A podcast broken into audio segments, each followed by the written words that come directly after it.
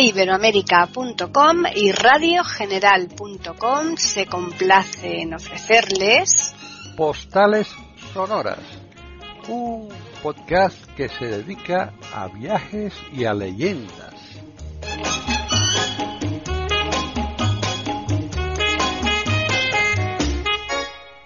Bueno, ya estamos en Postales Sonoras, Cultura y Leyendas un día más aquí con Juan Carlos Parra que nos va a continuar narrando sus cuadernos de sus viajes. Así que vamos a saludarle. ¿Qué tal, Juan Carlos? Pues bueno, aquí andamos. Hola, hola Paqui, hola a todos, eh, buenas tardes. Bien, pues eh, con, hoy con calor, porque hemos tenido unos días un poco, ya sabes, un poco más fresquitos, pero hoy parece que ha subido un poco más la temperatura aquí en Madrid. Pero bien, además eh, es bueno tener, ambientarnos, porque hoy no vamos a hacer un viaje, bueno, vamos a iniciar un viaje que para mí es un viaje de las mil y una noches. Vamos a ir a, a, India, ¿vale? Es pues sí, la, yo creo que India es un viaje de, en el que promete mucho, sobre todo para una persona como tú que, que, lo conoces bastante bien porque has hecho dos viajes buenos. Entonces promete mucho estos viajes que nos vas a contar aquí en iberoamérica.com y, y, es que mmm, no es lo mismo eh, un viaje pequeñito en donde te llevan justo, justo a ver lo esencial a tu caso, ¿eh? que tú has estado más tiempo porque has ido ahí a coger a tu hija y, entonces has visto pues las penurias, las miserias, mm, cantidad de cosas que habitualmente son los viajes no, no nos lo enseñan, ¿no? Claro. Y hay una cosa que también tengo que decirte, porque tú también lo has sufrido y lo vives igual que yo las personas que tenemos un resto visual que es eh, no es del todo mm, de visión normal nos fijamos mucho más en las cosas que hmm. tenemos a nuestro alrededor, digamos que las asimilamos más a nuestra memoria que quizá una persona que tiene la vista completamente bien, porque necesitamos ver esas cosas dos o tres veces, con lo cual no se nos queda mm, grabado mucho, con mucha más fuerza en, en nuestra memoria, ¿no? Eh, sí, eso sí, ¿eh? eso es cierto, porque además, además de la vista, Juan Carlos, eh, mm. también añadimos la, parte de, tocar, ¿no? Lo que podemos. entonces se nos juntan eh, las dos parcelas y entonces mm, sí que se nos queda mucho más presente, ¿no? En, el, en la mente, ¿no? Todo.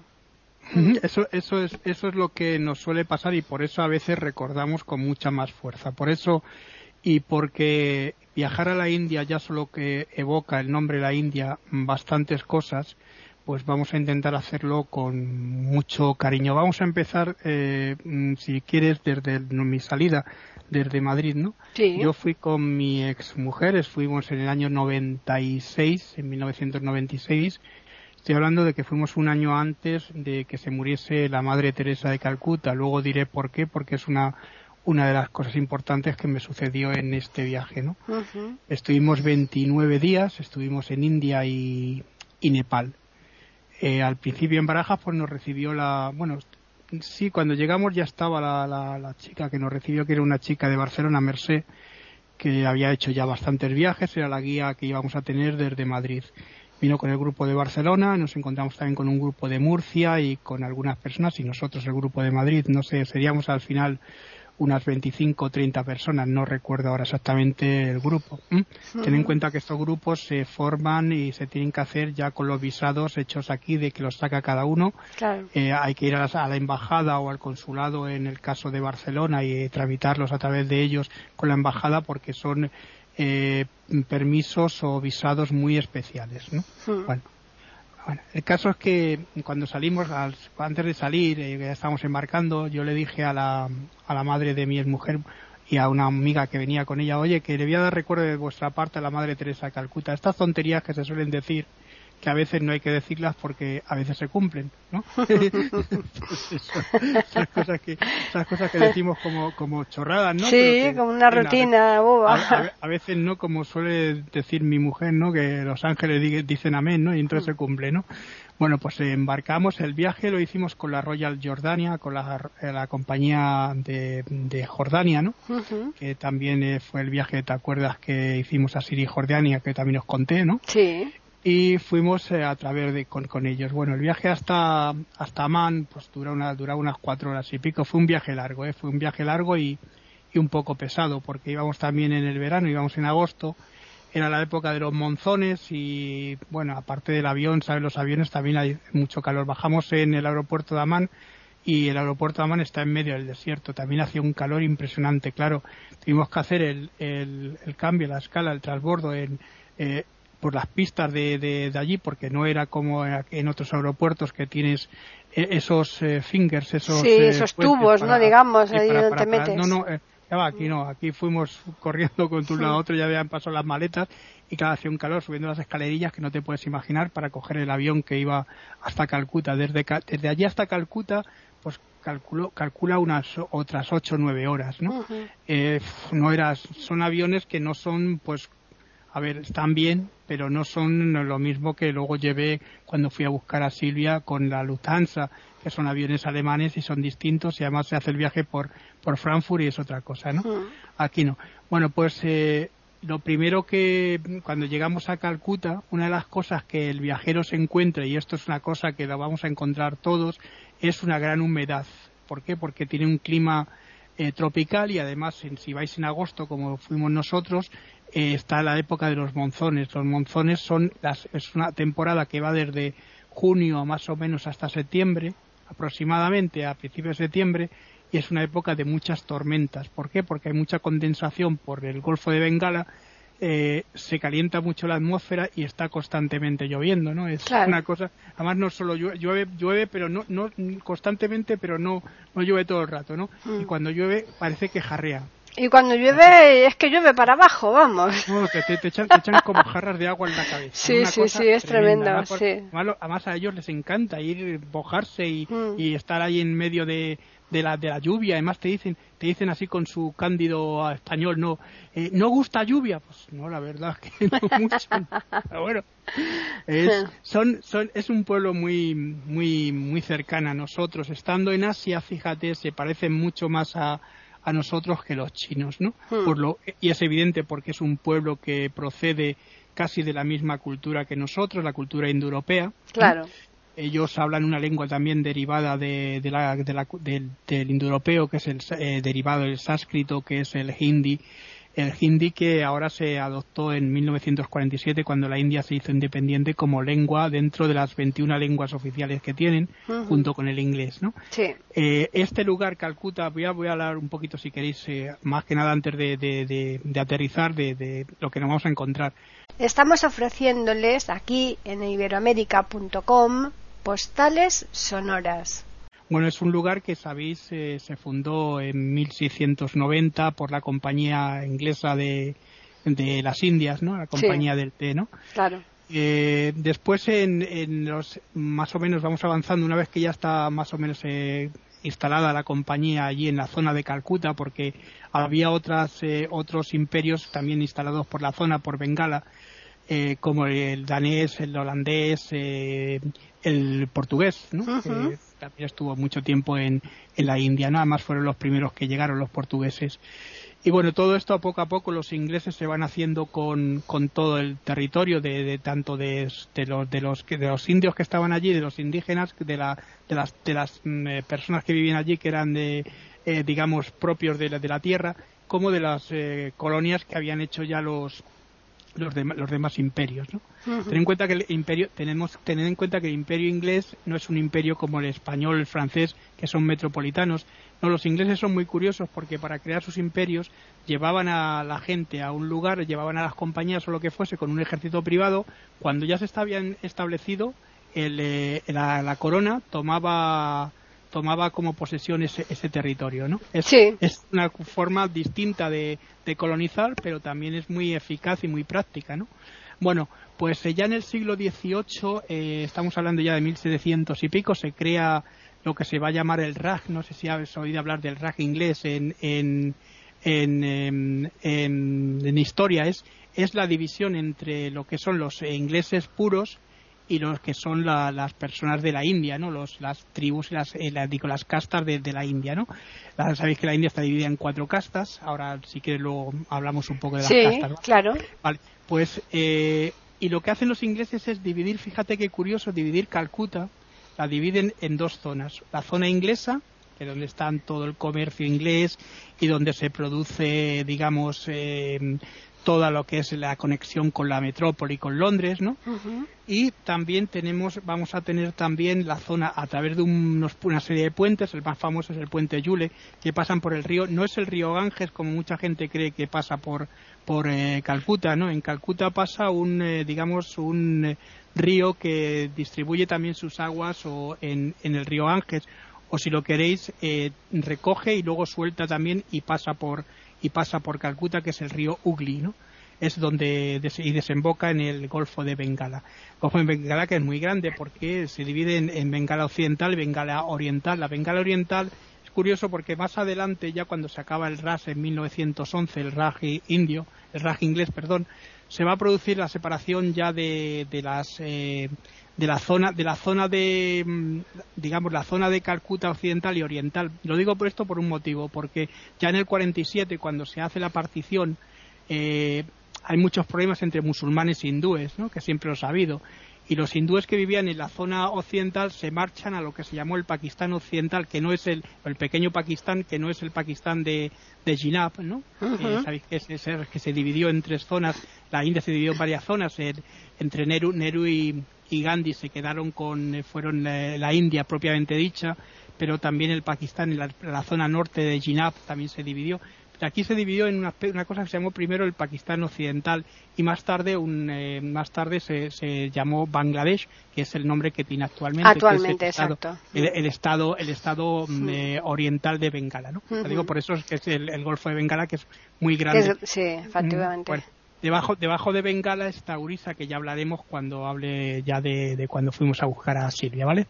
pues está dividida además por una selva que es, se encuentran allí pocos porque ya los ejemplares de, de tigres de Bengala están desapareciendo. Ten en cuenta que el tigre ha sido considerado como el, eh, digamos, el, el fantasma de la selva que mataba muchas y sigue matando todavía a bastantes personas, pero ya con menos eh, capacidad porque ya no quedan casi tigres.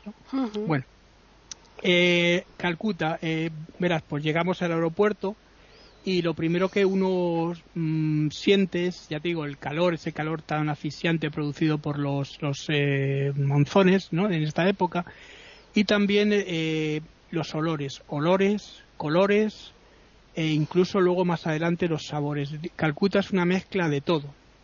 Es la población, es una de las poblaciones más empobrecidas de la India ¿Por qué? Pues porque poco a poco, eh, eh, con esa división que se hizo, se llevó a lo que se, llamó, se, llevó a lo que se llamaba la, parte negra, que es donde estaba el convento de la Madre Teresa de Calcuta. Todo esto aparece un personaje como la Madre Teresa de Calcuta en los años 50 en, en la India, que va a hacer mucho por ese, por ese pueblo. Fíjate, en el, en el año 2001 la población se calculaba que tenía una población de 4 millones, la población metropolitana de Calcuta. ¿eh? sin, embargo, en lo que es la, población, digamos, la población de, la provincia de Calcuta llegaba a tener unos 13 millones, que nos dijo cuando estuvimos allí eh, viendo a la Madre Teresa, por cierto, que fuimos a verla, eh, una de las cosas que nos sorprendió, nos sorprendieron es que hay mucho censo, hay mucho, hay, hay un censo, pero hay muchas personas que están sin censar y esas personas que están sin censar, sin censar pueden llegar incluso hasta los 20 millones de habitantes. Qué barbaridad. Cosa que están por ahí pululando y que no se sabe, ¿no? Y por eso, por lo que estamos hablando, eh, Bombay, que ya tenía unas condiciones bastante mejores, aunque sigue teniendo esos slang, ¿no? Pues Bombay en un momento dado llegó a tener más población que, la India. Hombre, esa, esa población fluctuante de, que no está reconocida, eso pasa en todos sitios, evidentemente, ah, con la, la, inmigración, ¿no? Pero, pero claro, no a, esos niveles tan exagerados, ¿no? ahora, te contaré porque los extremos de pobreza en Calcuta son muy grandes, por desgracia. Hmm.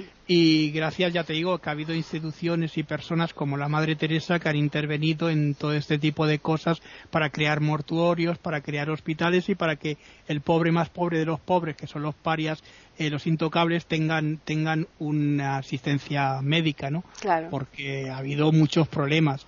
Eh, mira, la partición se hizo en, eh, en, el 47, en el 15, el 15 de agosto de 1947 para, a mi juicio, por lo que yo he estudiado y he visto de la India, hubo varios errores de cálculo por parte tanto de Gandhi como de Nehru y, y Jinab. ¿no? ¿Por qué? Pues porque yo creo que la India debería haber permanecido completa, completa en el sentido que sí, hubieran tenido su, su autonomía, pero dentro de lo que es las sensibilidades. Claro, Nepal es un país que es eh, budista, la India es hinduista, Pakistán es musulmán, igual que Sri Lanka y Bangladesh, pero todo eso se podría haber unido en lo que se llamó, lo que quiso Gandhi hacer como la Gran India, ¿no? Claro. Pero bueno, eh, tenemos lo que tenemos y no podemos eh, tampoco especular con lo que podría haber sido, claro. Bueno, pues la ciudad se, la llama también la ciudad, la ciudad de la alegría o, o, el nombre que es la ciudad de los palacios, ¿no? La ciudad porque tiene muchos palacios de, de personajes que han vivido allí no solo, mm, digamos, gente que luego ha edificado su palacio, sino jeques que han tenido, digo, jeques, perdón, eh, eh, los maharam, ¿no? sí, bueno, los jeques, ya, ya hablaremos cuando no vayamos a Arabia, ¿no? Que, bueno, que, que, tienen los, los eh, maharam y las maharamis, ¿no? Los que han tenido mucho, mucho mucha fuerza y mucho poder dentro de lo que eh, había aquí. Bueno, aquí no había jeques, pero también había personajes también parecidos a los jeques porque los musulmanes como eh, los personajes como Urancef y toda esta gente que vivía en que han vivido y que hicieron el Taj Mahal cuando vayamos a, Agra también son muy han sido una cultura muy importante dentro de la India, ¿eh? no, hmm. lo que es lo que se ha llamado la cultura mogol. Estamos ofreciéndoles aquí en iberoamérica.com postales sonoras. Bueno, pues eh, estuvimos en alojados en un hotel porque lo que se ha hecho en muchos hoteles es instalarse en estos palacios, ¿sabes? Sí. Entonces, entrar en un palacio de estos, eh, en un hotel que es un palacio eh, pues mira, es, como si entrases en un cuento de las mil y una noche, porque las habitaciones tienen celosías, tienen un patio de esos, un patio interno como... Yo creo que en la habitación que estuvimos nosotros alojados eh, cuando llegamos allí parecía que era la habitación de, de, del harén de, del palacio, ¿sabes? Porque tenía las celosías, tenía su patio interno, tenía un montón de... Eh, era muy, era muy curioso. Y además nos pasó una cosa que que yo creo que, bueno, porque sabes, la gente va muy rápido a coger las llaves de las de las habitaciones para, claro, vienes cansado y todo claro, de cosas. Pues nosotros llegamos los últimos, hija. Y, y nos y claro, nuestra habitación, que ya estaba marcada, se la habían dado a otros, a otra pareja. Sí, pero gracias a que eh, pudimos hablar con el con el encargado y tal, ¿no? Nos dieron nos dieron una suite. Anda. se lo pierda, llegamos a la suite pero una cosa que nunca me había pasado, ¿eh? ¿Eh? vimos allí una chiquita, ¿sabes? Estas que se ponen delante de las puertas para que no molesten y tal, ¿no? la, recepcionista, ¿no? De, mm. la, de la suite, y nos estuvo abriendo puertas. Y empezamos a abrir puertas y puertas, y digo, ¿y esto? Y dice, no, aquí vais a estar vosotros esta noche.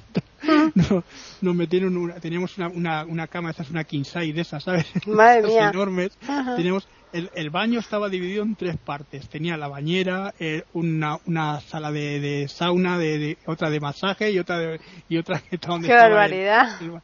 Bueno, teníamos, eh, era, era una cosa tremenda. En el año 96 teníamos FAST, teníamos televisión, teníamos, era una cosa terrible, ¿no? Tremenda lo que nos Eso, eso es lo ah. que no se entiende de un país, por mucho que, que, por supuesto haya personas que, que viajen y que tengan medios económicos, pero, pero que, que, haya esas diferencias tan brutales en un, sitio donde hay tanta miseria pues francamente es penoso. Eso es a, lo, a, lo, que te iba a decir, que claro, que nosotros vamos de turistas, ¿no? Y evidentemente aunque vayas a los eh, salgas luego a la calle y estés viendo lo que hay vayas a los templos vayas a cualquier sitio cuando llegas por la tarde de las excursiones y te metes en un sitio como este estás viviendo prácticamente en España o en, tu país ¿por qué? Pues porque tienes todas las comodidades mm, mm. que puedes tener aquí ¿no? entonces mm. la es verdad llega un momento en el que se te encoge el corazón diciendo, pero claro, y, pero lo estás viendo como si fuese una película, ¿no? Claro. Bueno, a lo que íbamos, pues bueno, eh, ya una vez instalados, ¿no? Eh, eh, ya te digo, al día siguiente, pues hay una cosa curiosa. En estos los viajes, como te he dicho algunas veces, hay grupos de personas que van y son un poco, pues extraños, más que nada extraños. Mira, nos costó este viaje unas 600.000 pesetas, dos personas, en el año 96, que viene a ser un, bastante dinero, ¿eh? Era dinero, ¿no? Era dinero. Estamos hablando También es verdad que estuvisteis un mes y un mes es mucho, ¿eh? Pero, mm. estamos hablando casi de 4.000 euros, ¿no? Que era una cantidad también eh, respetable y es respetable ahora, ¿no? Lo sigue siendo. Pero, Pero bueno, yo que decir que sí, que estuvimos casi un mes, que Mm. fue un viaje mm, muy interesante, ¿no? Mm. Entonces, ¿qué pasa? Que siempre suele haber grupitos de esta gente que yo no sé de dónde coño salen, con perdón, que nosotros cuando bajábamos a desayunar, porque desayunábamos en, un, en una especie como de sala sala real, unas, unas cosas, estas cosas que, que tenían en los palacios de los de los marajás, ¿no? Sí. Que eran enormes, que eran una, con arañas, con... Bueno, cuando un- hablamos de arañas estamos refiriendo a las lámparas, claro. Sí, sí, no, hombre, no. No, hombre, que Vamos a ver, no, que es que dependiendo, es que yo no sé, por ejemplo, en ya, Latinoamérica, perdón, perdón, si perdón, ellos, eh, si ellos eh, mm, tienen esa, esa nomenclatura, ¿no? Para las lámparas, que Claro, claro, claro, que son, muchas son veces la- son lámparas que cuelgan del techo Claro. con, con- con cristalitos y que aquí en España les claro. llamamos arañas, ¿no? Eso es. Vale.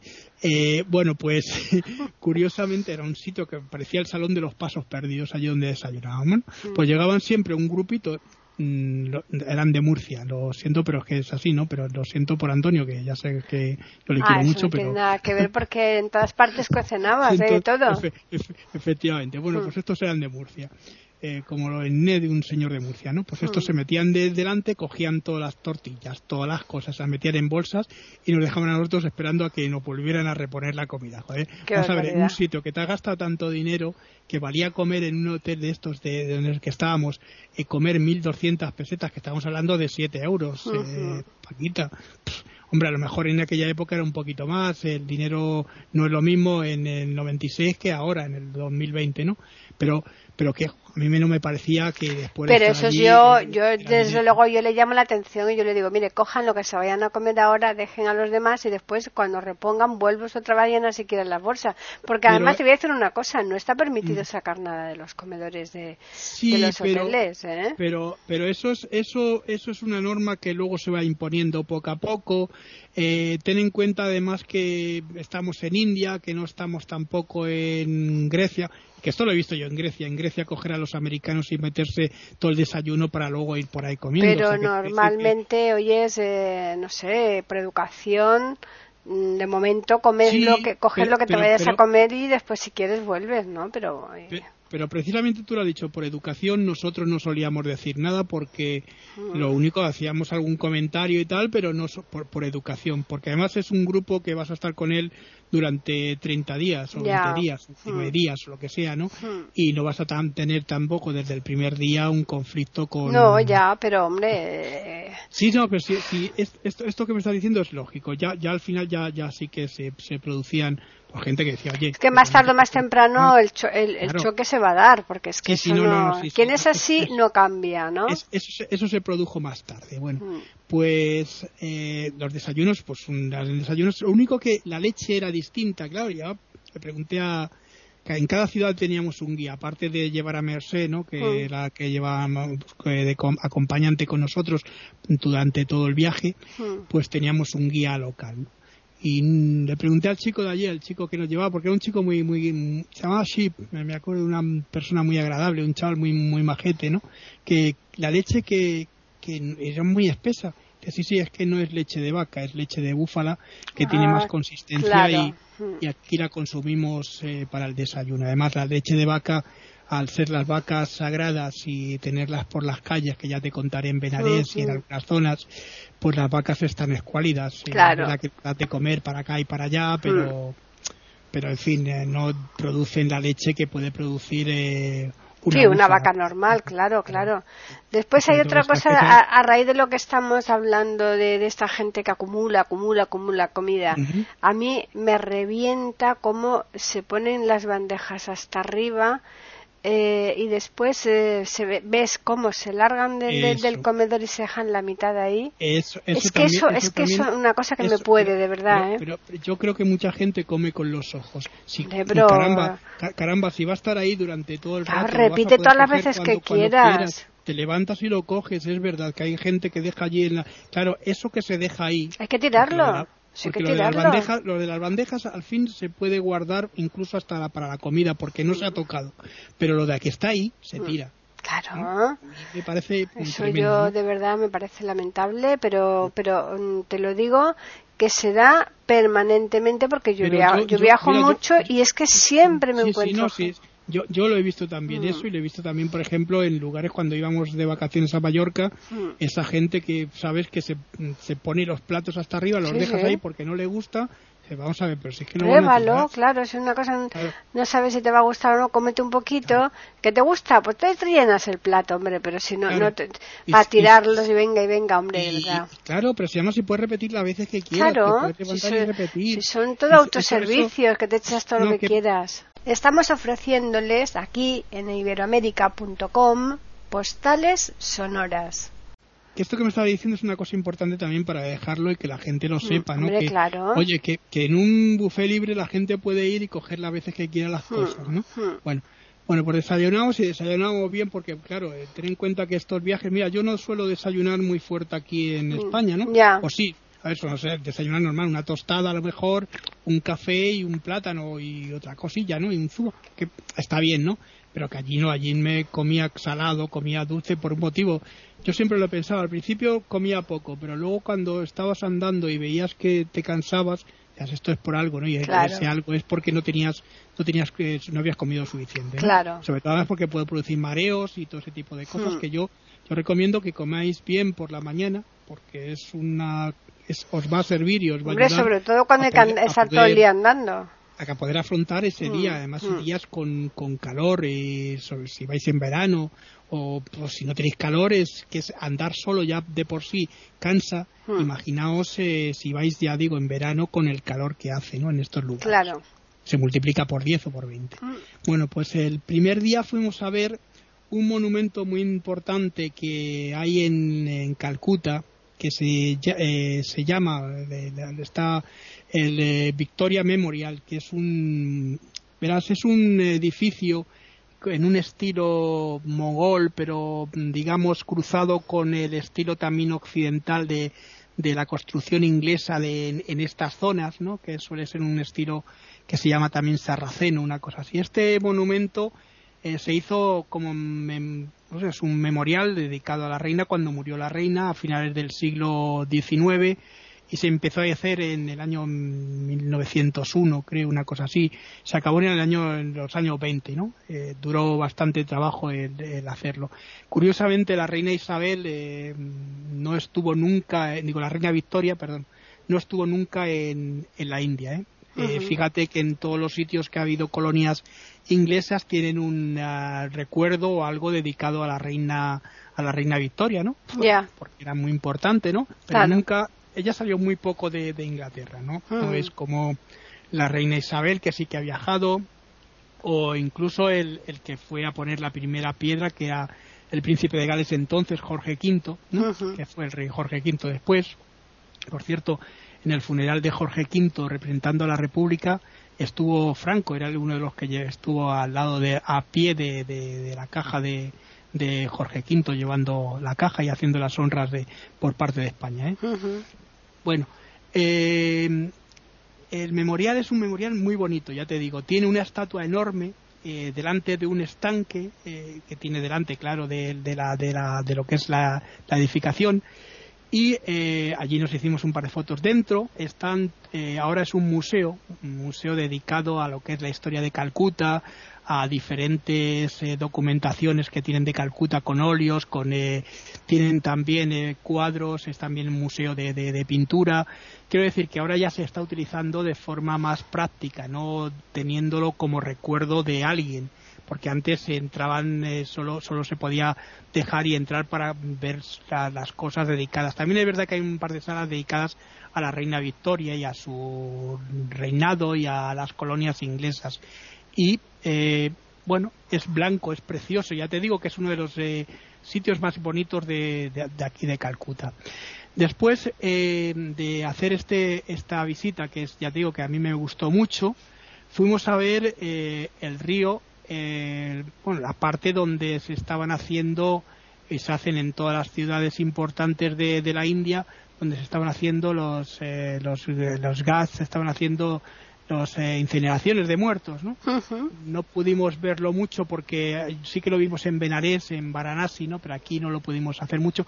Otra cosa que no os he dicho, perdóname, mm, Paquita, el nombre de Calcuta, eh, una de las cosas que se barajan es que puede venir de la diosa Kali, Kali Calicut o Calidrat, que es el campo de la diosa Kali, ¿no? del reinado de la diosa Kali. Ya os hablaré quién es la diosa Kali, porque este mismo día nos fuimos a ver el templo de la diosa Kali.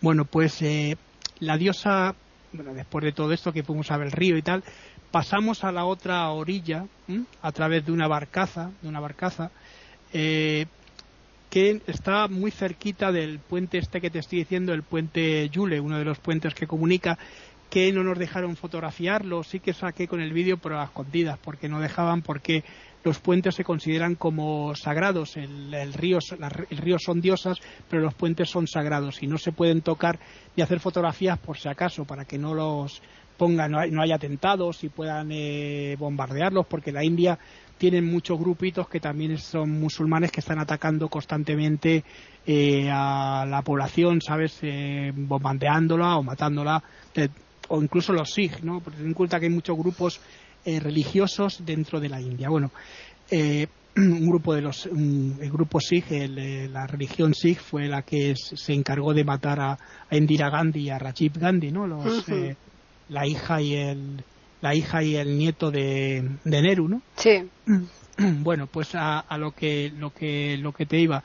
Este templo que es un templo que en la antigüedad eh, la diosa Kali es una de las eh, cómo te lo diría yo de los avatares de de las eh, digamos representaciones o de los de la diosa de la diosa Parvati que es una de las de las de los Saktis verás. En la India tenemos hay tres dos trimurtis muy importantes, o sea, dos trinidades, una que es de dioses, que está formada por Brahma, que es el que inicia el círculo, Vishnu, que es el que eh, sigue lo que es el ciclo, de la vida, y se cierra ese ciclo de la vida, o ese ciclo se completa con, eh, con Shiva, que es el que une la, eh, el círculo, es como si fuese esas serpientes los uruboros, ¿no? que si has oído hablar de ellos, esos de, de, los países nórdicos, que es la serpiente que se come la cola o la pescadilla que se sí, sí, sí. Pues mm. más o menos una cosa así, ¿no? Es el mm. que cierra el círculo, por eso se le llama el Shiva danzante, porque es el que como va con sus brazos cerrando el mm. círculo. Bien, este, eh, cada, cada, cada dios tiene una cosa que se llama el Sakti, es que de las Trimurti, ¿no? Tiene un Sakti. Sakti es la parte femenina y positiva que le da energía al dios. Eh, tanto Brahma, que tiene a, a, Saraswati, eh, mm, Vishnu, que tiene a Rama, eh, o Rama, porque tiene luego muchas encarnaciones, tiene también a, a Lashmi, una de las, de las, representaciones es Lashmi, pero ya veremos que también estos nombres, las diosas también tienen sus encarnaciones propias, ¿no? Y luego está el Shiva, que tiene como pareja, como Shakti, a la diosa Parvati. Cada uno va en una montura también a todo esto, o sea, cada vez eh, Brahma, eh, los, eh, digamos que Brahma tiene un, un cisne, la diosa Lashmi lleva un elefante como montura, quiero decirte que todos los dioses tienen un. la diosa Parvati, por ejemplo, lleva un tigre, ¿no? Igual que la lleva la diosa Kali. Bueno, pues la diosa Kali es una de las representaciones, pero esta diosa Kali tiene una particularidad que no es blanca. Los demás dioses son, eh, como son de origen más, eh, digamos, eh, ario, ¿no? Que son los que llegaron a, a, la India y a los que se les dieron los Vedas, ¿no? Pues esta, esta diosa parece que es más de origen drávida, que es los eh, negros habitantes de, la zona esta de Calcuta, que sabes que se unen con los arios y forman esa raza especial que es la raza eh, indoaria, ¿no? De, esta zona de que no es no son negros porque no tienen las las con las cualidades de, ser negros del todo como pasa en en, en, África, ¿no? La África, en África subsahariana, ¿no? Por ejemplo, esa cabeza tan particular. Eh, son distintos, son eh, muy parecidos a nosotros en su constitución, ¿no? Y eh, son de piel más clara, eh, hay verdad que son. Bueno, pues esta diosa es la, diosa negra, es una diosa de la guerra, la diosa que lleva, como, fíjate qué curioso, lleva un, un cinturón de hecho con brazos de enemigos enhebrados, unidos, esto ya de, ya de por sí da, ya da repelús. Desde luego. lleva un collar de, pequeñas eh, calaveras colgado también. Mm, ¡Qué barbaridad! Y en la antigüedad esta, a esta diosa se le hacían eh, sacrificios humanos. Eh, verás, es normal estos los sacrificios humanos porque no solo se, se hacen aquí en todo el Mediterráneo, la cultura aria los hacía, ¿no? E incluso si, cuando estuviste en Petro, ¿te acuerdas ese duchera que estaba arriba? También, también se le hacían sacrificios humanos. Sí, igual, por ejemplo, la cultura de Mesopotamia también lo mm. tenía, ¿no? Mm. Entonces, bueno, pues es eh, dentro de la tradición en esa antigüedad que de la que estamos hablando, pues es una, algo normal. Poco a poco esos, esos, ese tipo de digamos, de, tradiciones se fueron cambiando y ahora se hacen sacrificios de animales, ¿no? Eh, estuvimos en uno de los sacrificios. el templo es un templo que tiene está rodeado por un muro y es un templo muy grande, es un templo bastante grande en el que bueno nos dejaron entrar, eh, sabes, todos los templos, todos los templos en la India tienes que ir descalzo y nos dejaron pasar a condición de que no dijese no, no hablásemos nada. La verdad es que los templos hay que estar en silencio como suele pasar aquí cuando entras a un oficio religioso o ves cualquier otra cosa. Hmm. Era un oficio religioso, ¿vale? Sí. Bueno, pues estuvimos allí, lo vimos. A mí me pareció una cosa entre horrible y tremenda como sacrificar allí. Pero bueno, también aparece en la Biblia. Quiere decir que no estamos hablando de, nada extraño que no que no suceda en todas las religiones. El Dios de la Biblia es al que también es al que más se le sacrifican animales, ¿no? Hmm. Por otra parte, ¿no? Pues aquí pasa lo mismo. Bueno, pues eh, se hace el sacrificio porque además eh, alguien pide un deseo, pide un algo que se cumple y como se ha cumplido, pues se, se, hace esto, ¿no? Eh, luego compramos ahí unas cajas y tal, porque luego, claro, esto es como todo. Tienen también, no dejan hablar ni con cosas de estas, pero tienen su tienda. Ah, no, claro, eso no falla nunca. Los souvenirs de esto no fallan nunca. compramos unas cajas muy bonitas de, de, porque el marfil y todas estas cosas, la, la, madera de teca la, suelen trabajar mucho. Y, la, madera de teca es cara, ¿eh? Sí, es cara, pero aquí en la India sale bien, pero no, no es tan cara como puede ser aquí, porque tiene una, tú sabes que tiene una dureza impresionante. Y es muy bonita, además, oscurita. Compramos, unos, unos, elefantes y compramos también esta caja que te estoy diciendo con incrustaciones, incrustaciones de marfil mm. y con la representación de la diosa Kali, claro, muy bonita allí puesta. Bueno, eh, se puede encontrar aquí en la India cosas eh, que eh, son más caras en, en, en Europa, evidentemente. Ten en cuenta que a lo mejor cuando el corte inglés o cualquier otra marca importante se lleva de la India eh, productos, se lleva contenedores y los paga una cantidad muy, muy, muy pequeña. Cuando llegan aquí pues puedes comprar un elefante como el que compramos nosotros, que a lo mejor, no sé, no llegó a mil pesetas lo que nos costó, pues a lo mejor aquí lo podrías comprar por veinte mil pesetas. Ya te digo. Entonces así, ¿no? Es, es, es, es el, bueno, luego lo, que te dicen las empresas es claro, es que ellos se arriesgan en, tienen que ir allí, cogerlo, no sé qué, vale, muy bien, lo entiendo, pero no poner el... No, esos precios abusivos. Esos precios, ¿no? Bueno, eh, y sobre todo lo que les pagan a ellos, porque a ellos les pagan una miseria, ¿no? es que, es ahí, ahí es ahí donde radica para mí el, el hecho grave, porque mm. me parece a mí que eso es eh, el que tú comercies es lógico, porque oye, si ya que te molestas y tal, y tienes gastos y todo esto, pues tú vives de esto, pero una cosa es un precio razonable que le aumentes una cantidad de X y otra cosa es que lo, lo multipliques por muchos números, ¿eh? Claro. Mm. Bueno, eh, no, no, en eso, en eso tienes razón totalmente y además es algo que nosotros cuando vas a estos sitios lo ves y dices, bueno, ¿cómo puede pasar que haya tanta desigualdad en, incluso en el mismo país, ¿no? Eh, porque son muchos millones. Ten en cuenta que cuando yo estuve en, la India, el primer viaje eh, se calculaba que habría unos 1.300 millones de habitantes. Estamos hablando cuatro o cinco veces la población de Europa, quizá más y ahora hay unos 1.500 millones de habitantes, que son muchos millones. ¿eh? Por eso la India se le llama el subcontinente, es como si fuese un continente aparte dentro de Asia.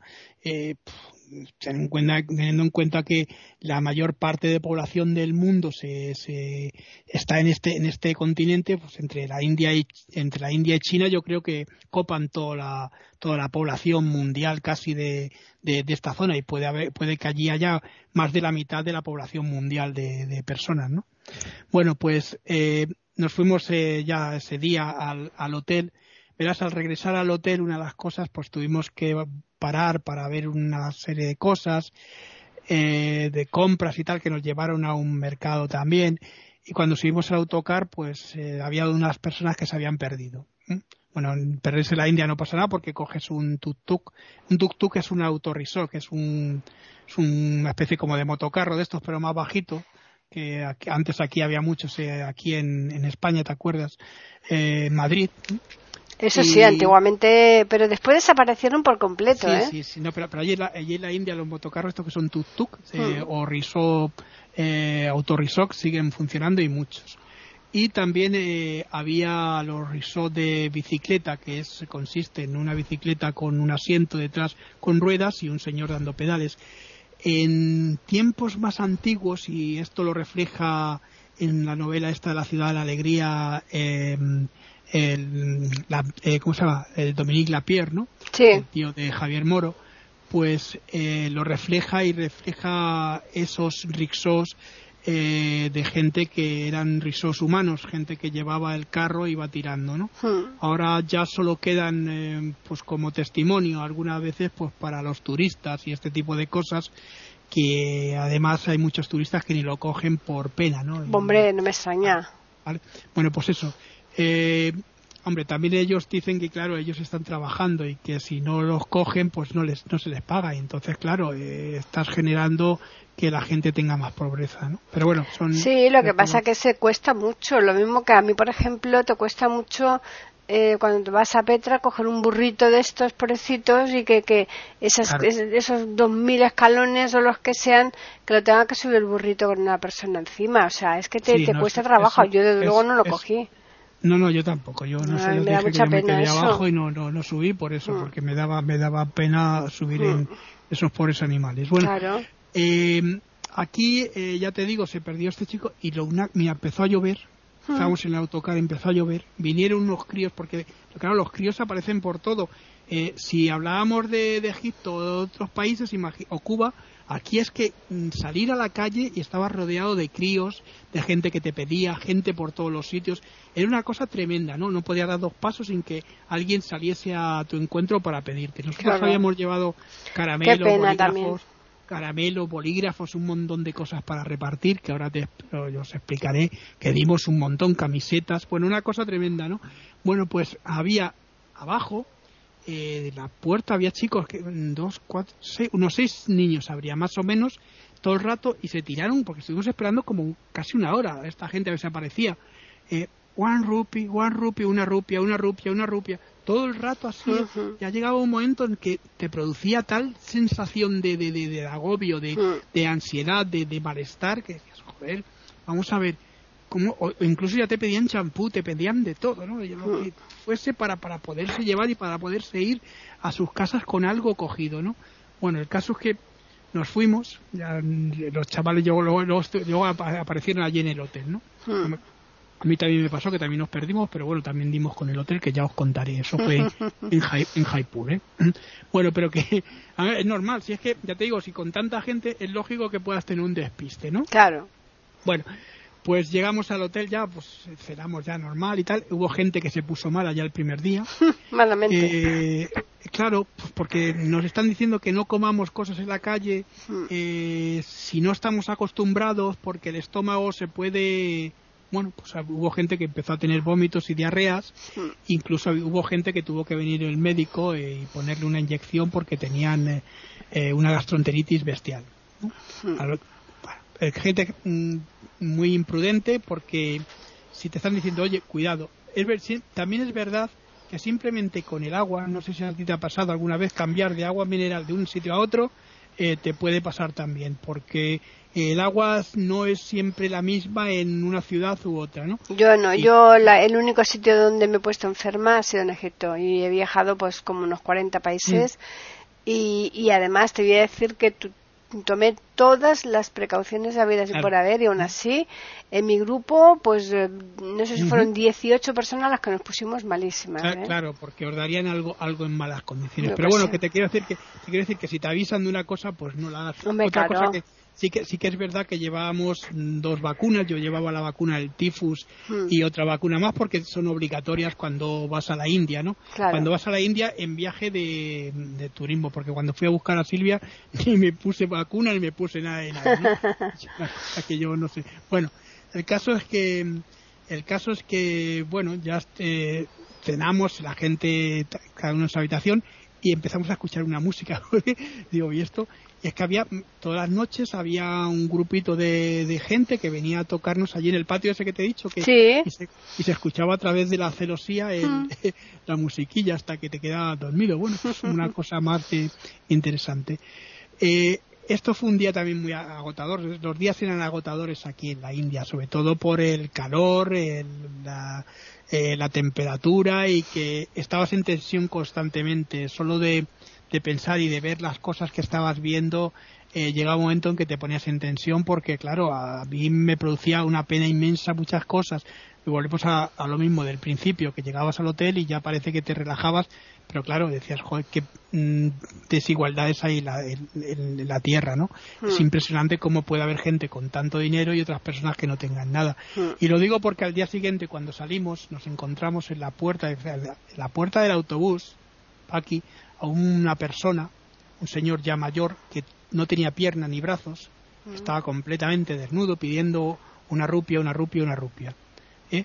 un chico de, también corriendo desnudo por ahí para pedirnos dinero entre coches, el jaleo que había de coches, cabellos, eh, risos, autorrisos, era un verdadero caos. Los semáforos eh, como que les daba igual, había dos o tres semáforos, pero como que mm, pasaban de los semáforos, tú tenías que cruzar y bueno, allí había un coche pasaba a tu lado, bueno, pues el caos más completo que yo he visto en mi vida. Y nos fuimos, te lo digo porque nos fuimos a ver la estación, una de las estaciones más interesantes que hay en, en, em, en Calcuta, en, bueno, en la India, yo diría, y es la estación de Calcuta, de donde salen más trenes para todo el subcontinente, para todo el país. Y es una estación enorme, debe tener como 15 o 16 o quizá más vías, ¿no? Es una, cosa tremenda en la que se junta gente, maletas, eh, eh, animales, eh, bueno, una cosa terrible. Y eh, a las afueras, pues había gente pidiendo, evidentemente, pero pidiendo, joder, que parecen grupos de, bueno, una cosa... Te, aparece, te aparecen por doquier, ¿no?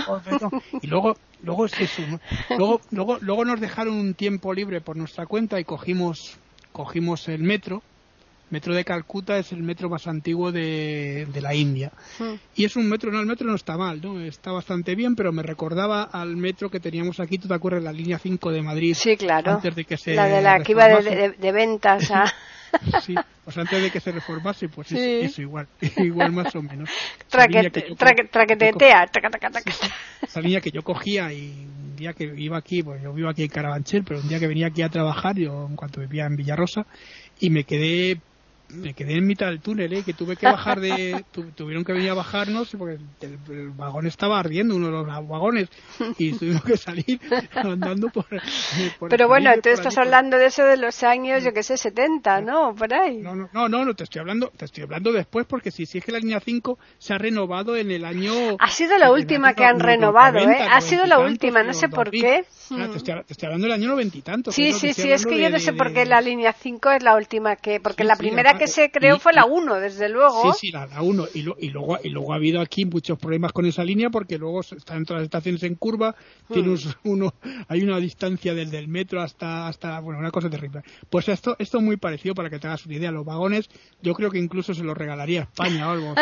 los que desechó de aquí de la línea 5 los mando para allá. Porque eran exactamente los mismos, una cosa, una cosa tremenda, ¿no? Hombre, hay muchos vagones que se han llevado a Argentina, a Buenos Aires. Los, tal, los talgos viejos de aquí que eso ya se desecharon hace montones de años son los que son los mejores trenes creo que de Argentina. Con que te puedes imaginar si son los mejores.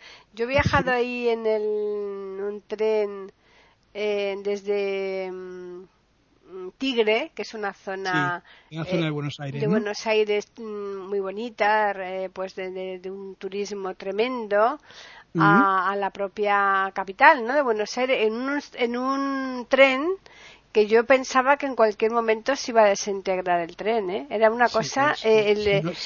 ni, aquellos correos viejos nuestros que teníamos nosotros que eran algo espantosos, oh, ni, los, expresos... Aquellos expresos eran una maravilla en comparación de aquel tren en el que yo me monté. había, ¿eh? que había aquí uno que se llamaba el rápido, que en vez de rápido era el lento, porque tardaba 24 horas en llegar de Alicante a Madrid. sí, claro. Pero es que si ese, si ese era lento, imagínate tú si te metías en el correo, aquel Miguel, que te digo no, yo. no, no, el correo es una cosa tremenda. Bueno, qué cosas, qué épocas, por favor. Que, fíjate, nos salimos en, en una estación que nos dijeron que había una mezquita, una de las mezquitas más antiguas de, de, de Calcuta, eh, es muy venerada. No me acuerdo exactamente el nombre, no os podría decir porque no me acuerdo exactamente el nombre, pero es un recinto muy bonito, eh, todo en, en, em, en em, una construcción poco más moderna, yo diría, porque es como ladrillo, ladrillo visto de color rojo el patio, ¿no? Donde está hmm. eh, la fuente de las abluciones y donde la gente se reúne los viernes para rezar y la medrasa, ¿no? La, la madrasa que está, está también allí.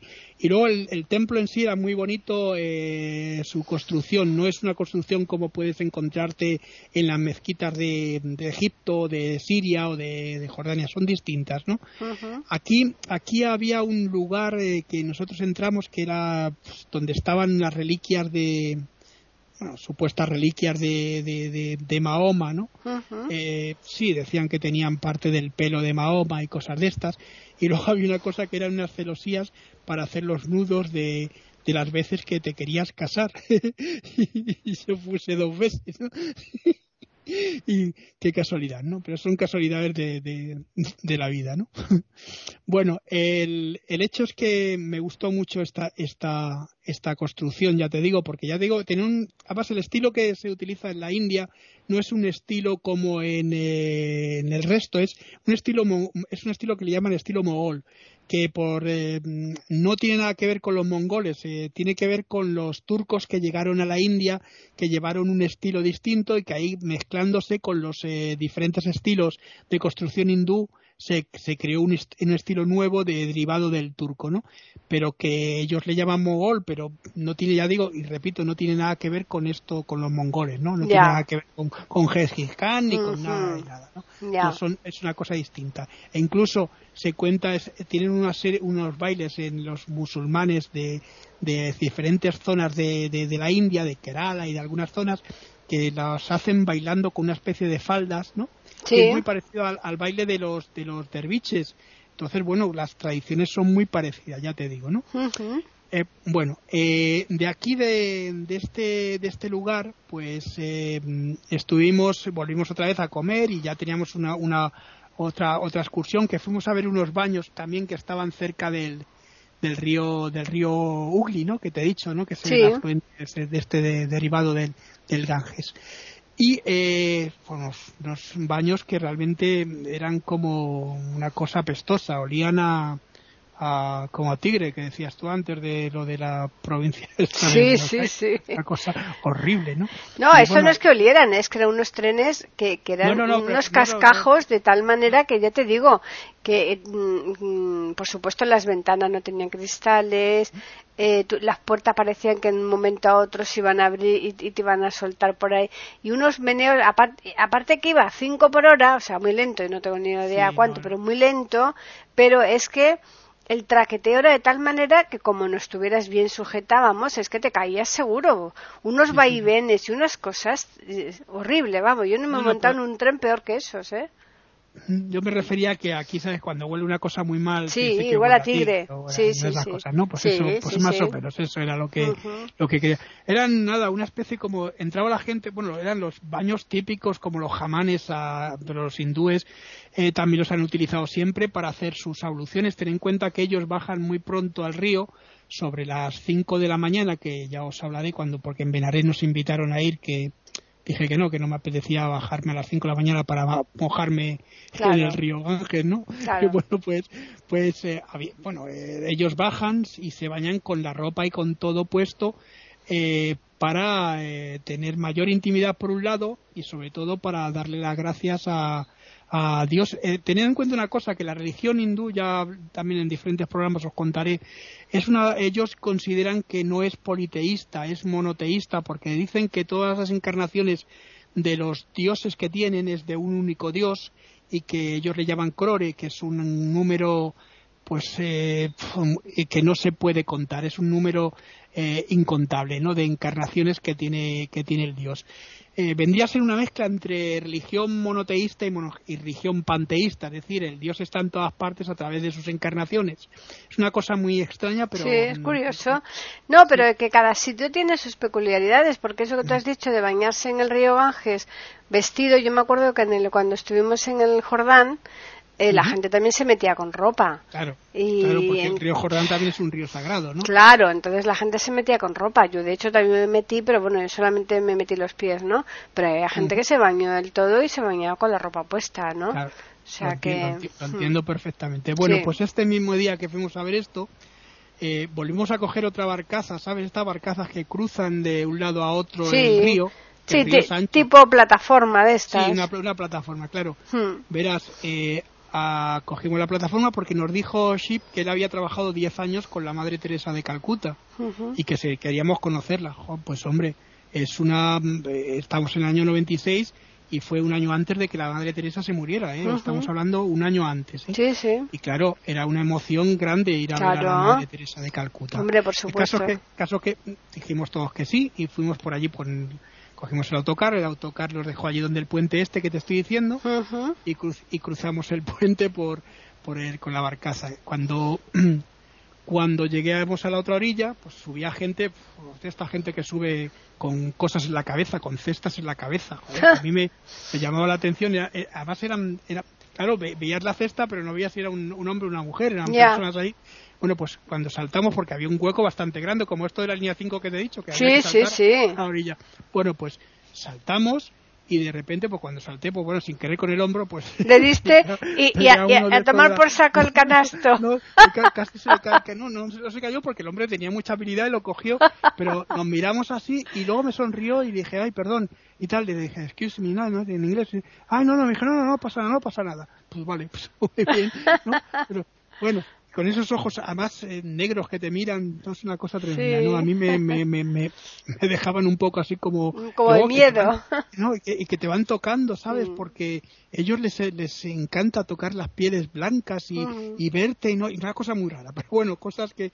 Bueno, pasamos antes de llegar donde la Madre Teresa, antes eh, pasamos una prueba porque fue pasar por un mercado de estos que bueno, nosotros se nos habían recomendado que llevásemos eh, de estos eh, inhaladores de Viva, Vaporú, de estos de, de, venta, ¿no? Sí. Y ponérnoslos en la nariz. Y claro, evidentemente yo decía al principio, va, esto es una tontería, que va, no es ninguna tontería, ¿eh? Llegar aquí y empezar a oler a una cosa entre asqueroso y muy repugnante, pues. Qué horror. íbamos con eso, ¿no? Y pasamos por allí salió una loca ahí a darnos golpes, ah, hablando en hindi y no sabemos qué coño estaba diciendo. Y a, los chicos no, pero a las chicas les daba una, una leche, una palmada en la espalda, ¿no? Madre mía. Yo no sé por qué, pero bueno, era, debía ser algo raro, ¿no? El caso es que llegamos al convento donde el año siguiente enterraron a, a Madre Teresa, ¿no?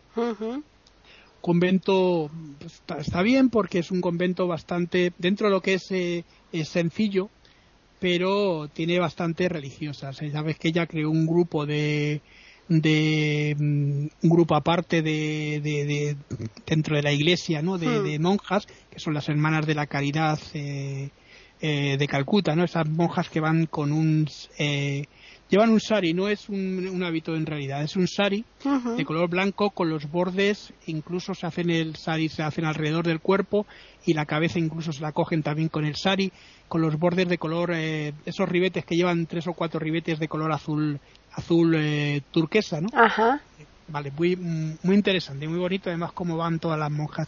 Las monjas suelen ser, suelen ser ahora, las que están allí, casi todas son de, son de allí, de Calcuta o de, o de la India, ya no suele haber monjas eh, de fuera. extranjeras, mm. aunque sí que aunque sí que van algunas, no de vez en cuando.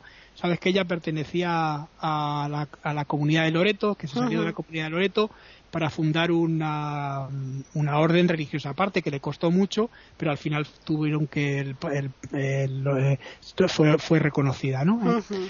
Bueno, eh, estaba la Madre Teresa, fíjate, con un montón de gente que no te puedes imaginar. Había pues, miles, de, no, miles, unos 100 o 200 personas allí metidos, porque habían llevado grupos de todas partes, de extranjeros. Y ella estaba repartiendo unas medallitas y una oración, que es la oración esa famosa de la Madre Teresa, de la paz, no sé si las... Eh, creo que la tengo yo por aquí, algún día te la, te la mando, la pondremos ahí en, en la página para que la gente la pueda, la pueda leer.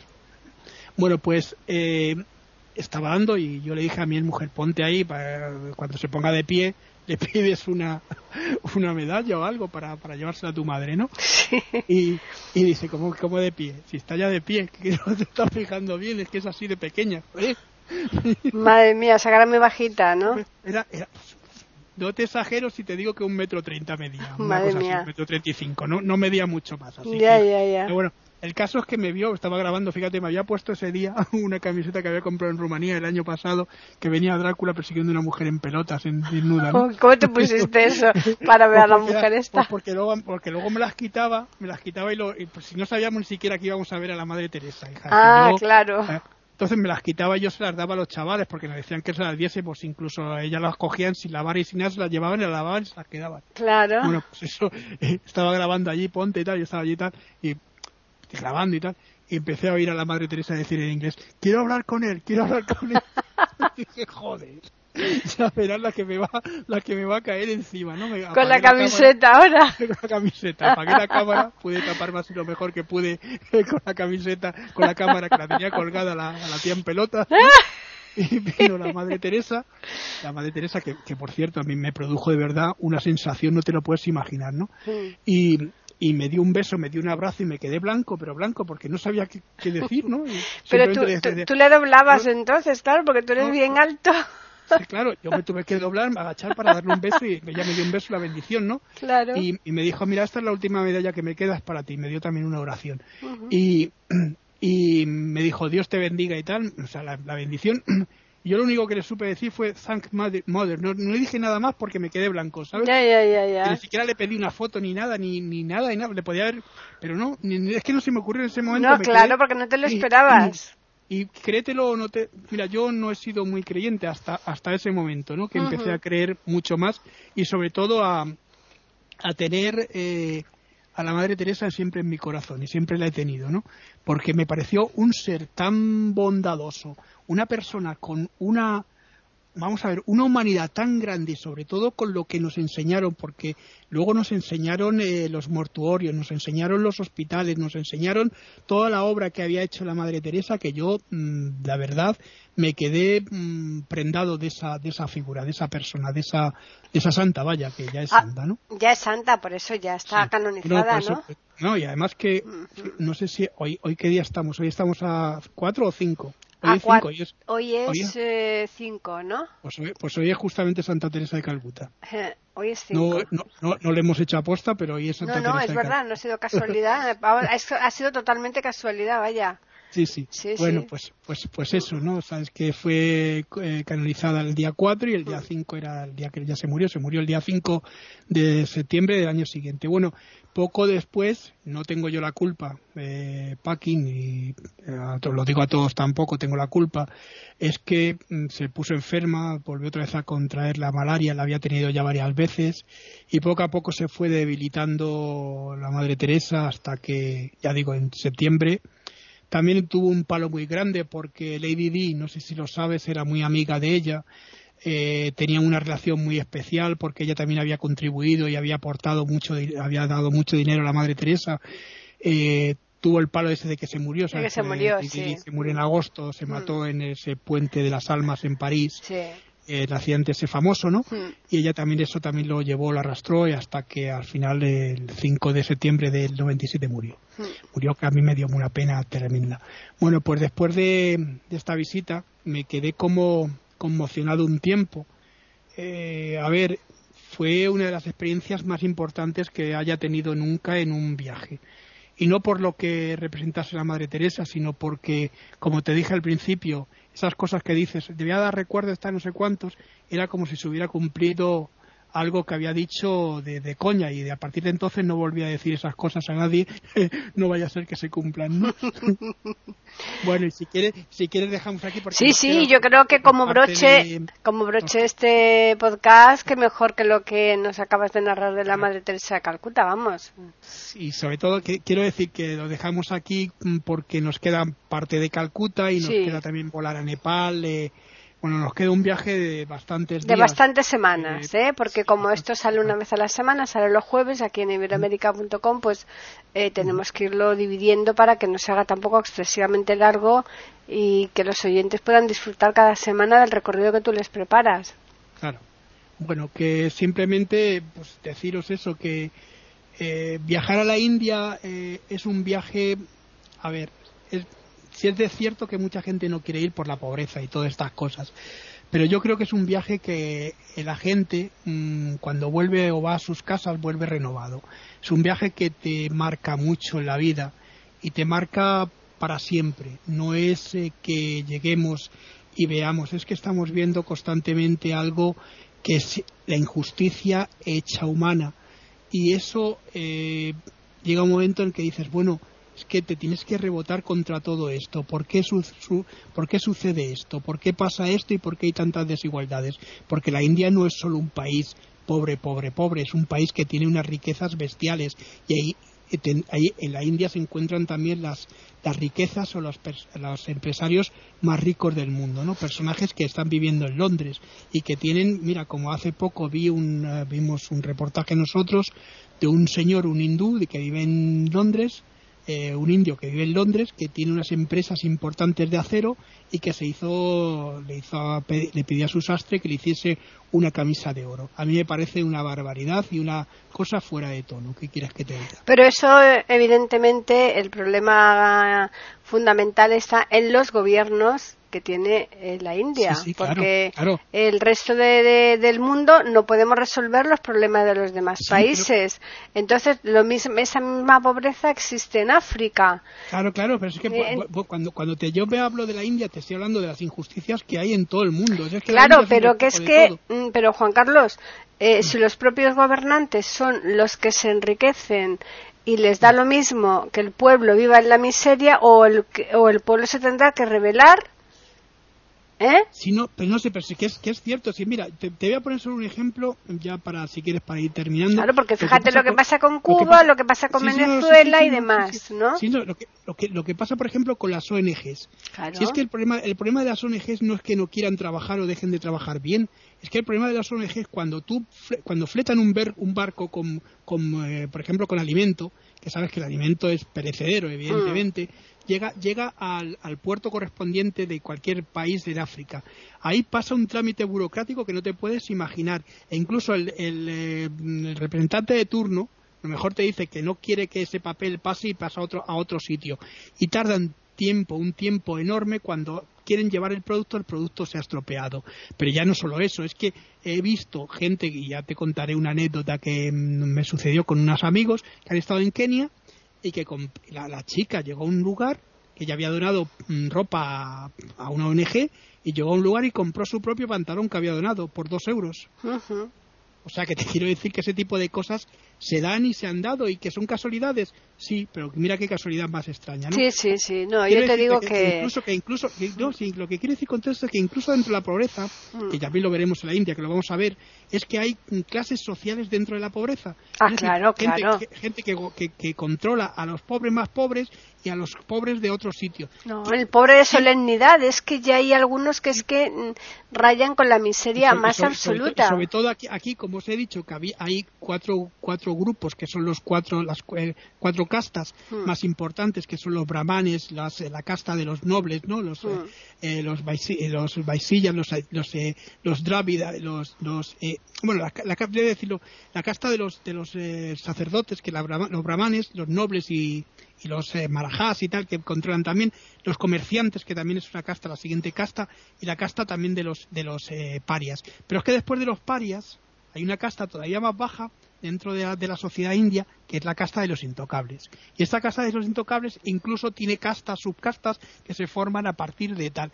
Otra cosa también distinta, fíjate qué curioso, una persona que pertenece a la casta de los eh, parias, puede tener más dinero que un brahman, que un, eh, de, la, casta más alta, y puede tener cuatro o cinco brahmanes en su casa eh, porque ha tenido suerte y ha, escalado en la, sociedad. Pero ¿sabes lo que ocurre? Que no se pueden mezclar. Aun teniéndolos como trabajadores, no se pueden mezclar. Es curioso este tipo de cosas que todavía surgen y, siguen pasando. Sí, al, estilo de la, eh, al estilo de la esclavitud y demás. Bueno, y estamos hablando de la cuando yo lo que he recorrido han sido ciudades en la India pero si te vas a la, India más profunda bueno entonces ahí ya eso de bueno los, de los Pradan lo que te mm. cuenta Funan Devi no mm. la reina de los bandidos que no sé si lo habéis leído mm.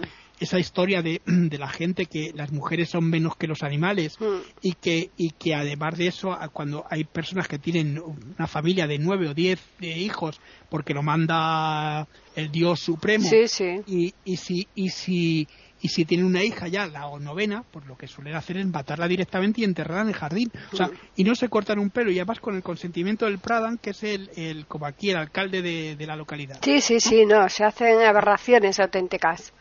Bueno, bueno, pues, pues vamos a, desde luego, vamos a recordarles a los oyentes el correo que es postales arroba eiberoamérica.com y también el Twitter que es eiberoamérica con las iniciales EI y la A de América en mayúsculas. Y ya la semana que viene nos volvemos a ver, Juan Carlos. La semana que viene continuamos con nuestro viaje eh, por la India. ¿vale? Eso es. Un, abrazo, un abrazo a todos. Y a los oyentes recordarles eso, que les esperamos el jueves aquí con un nuevo podcast de postales sonoras, cultura y leyendas.